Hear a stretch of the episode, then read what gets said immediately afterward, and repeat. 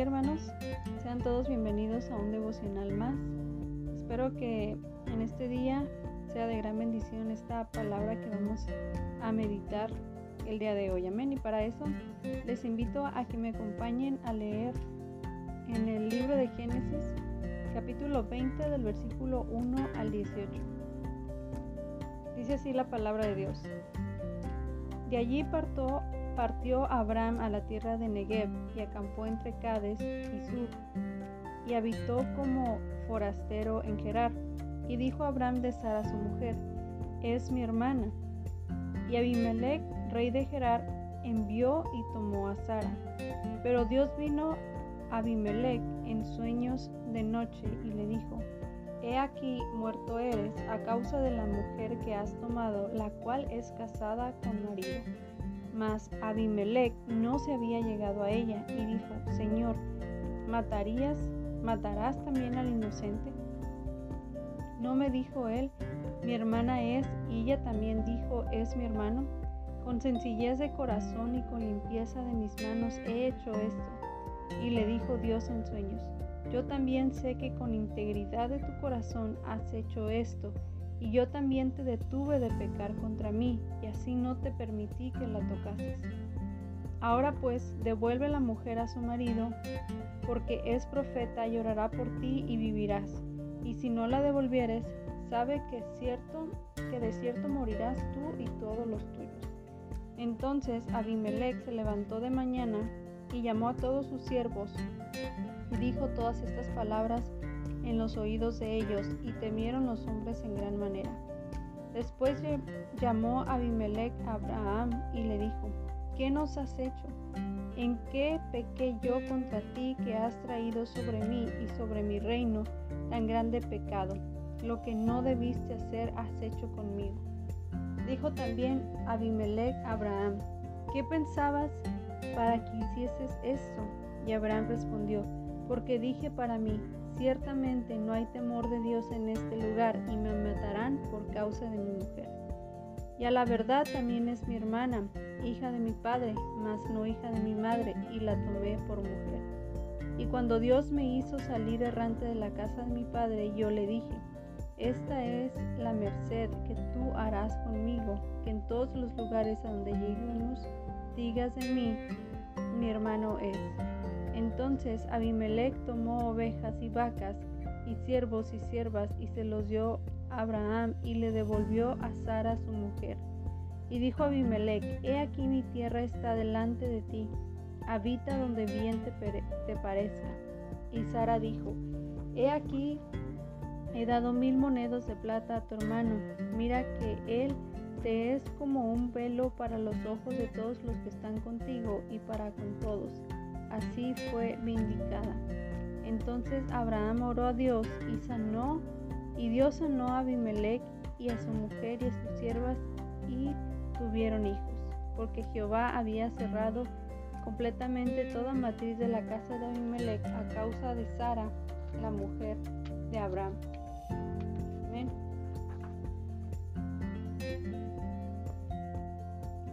Nos vemos como al principio de esta porción que acabamos de leer, cómo Abraham miente diciendo que Sara, su esposa, es su hermana.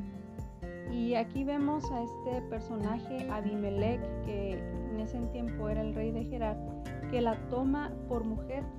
Pero eh, gracias a Dios, ¿verdad? Vemos cómo Dios interviene antes de que él cometiera este grave pecado.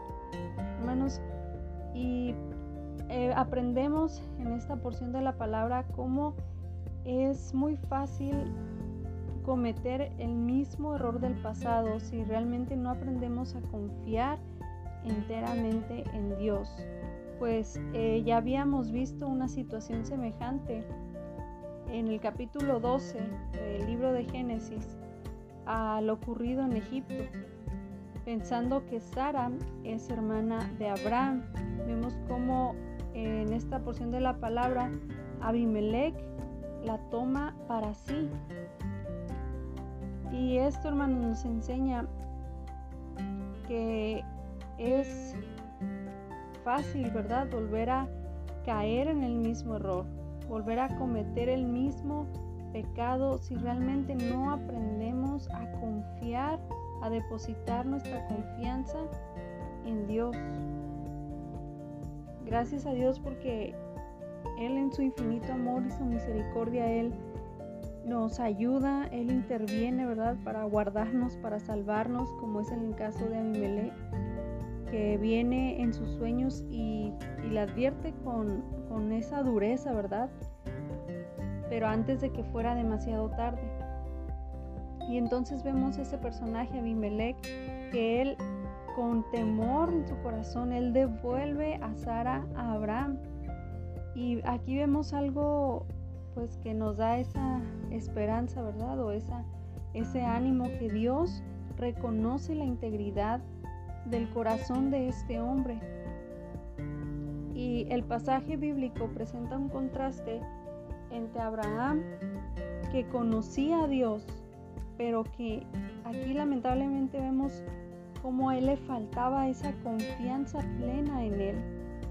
Y vemos el contraste con Abimelech, quien no conocía a Dios, pero tenía un corazón íntegro, es decir, un corazón que estaba determinado, un corazón que estaba eh, bien cimentado, bien fundamentado en no, ¿verdad? En no hacerlo incorrecto, no hacerlo malo.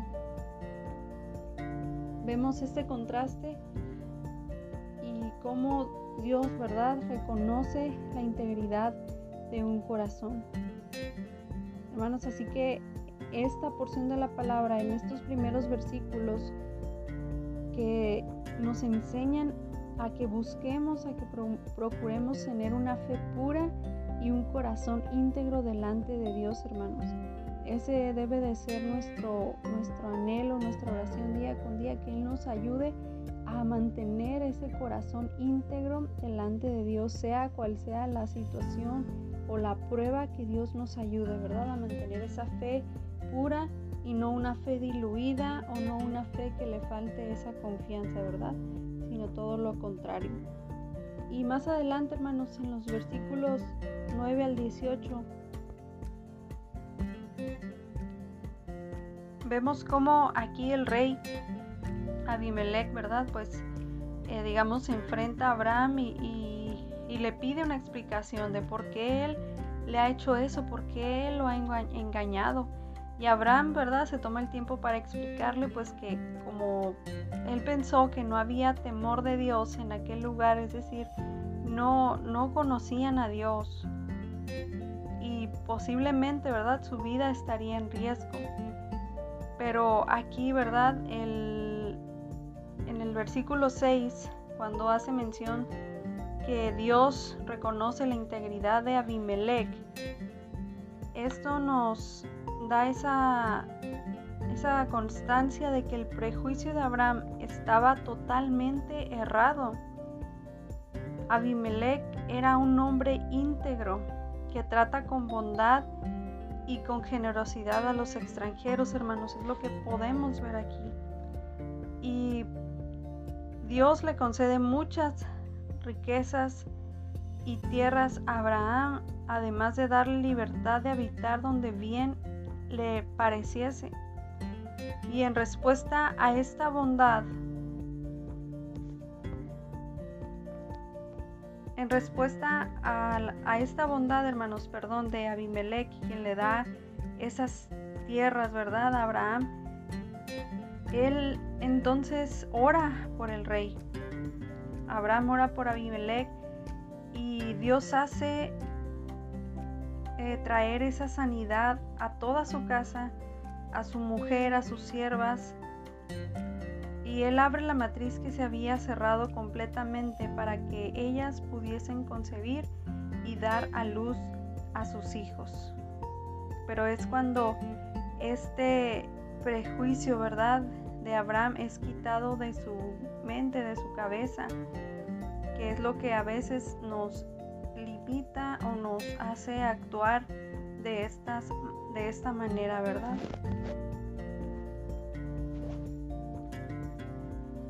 Hermanos, muchos creyentes enumeran las causas por las que pudieron recibir la salvación. Algunos sugieren que se debe a que sus padres eran excelentes fieles, porque leyeron la Biblia cuando no iban a la iglesia o porque estén de acuerdo con muchas ideas cristianas. Pero nosotros sabemos, hermanos, que Dios no llama al hombre por su condición, ya que el antecedente humano es solo un elemento secundario, hermanos. Realmente sabemos que Dios es quien hace la obra, que de Dios, hermanos, es la gloria. Y nosotros, hermanos, como seres humanos podemos equivocarnos a pesar de leer frecuentemente la Biblia y de que creemos en Dios, pero también puede que no lo conozcamos e incluso vivamos haciendo el bien, pero realmente no tenemos esa comunión o ese encuentro personal con Dios. Pero cuando comprendemos, hermanos, que la salvación no depende de nosotros, entonces, hermanos, nos volvemos humildes y dejamos de juzgar o de sentirnos superiores a los no creyentes. Además, confesamos sin reservas que nuestra vida y todo lo que tenemos es del Señor, es de Él, gracias a que volvimos a nacer por su amor, por su gracia, hermanos, y no por lo que hay en nuestro ser, no por lo que nosotros tenemos o somos, sino por lo que Él es por lo que Él ha depositado en nosotros. De este modo reconocemos que si el Señor no nos hubiera llamado, hermanos, habríamos sido seres abandonados. Pero ahora, ¿verdad? Tenemos un Padre al cual podemos clamar, Abba Padre. Y hermanos, hay quienes piensan que cuando cuanto más tiempo han estado atrapados en el pecado o en esa vida de libertinaje que les costará más librarse de esta culpa o de este pecado porque tal vez piensen, ¿verdad? Que no que Dios no los puede amar o que Dios no los ama porque porque han porque han temido esta vida.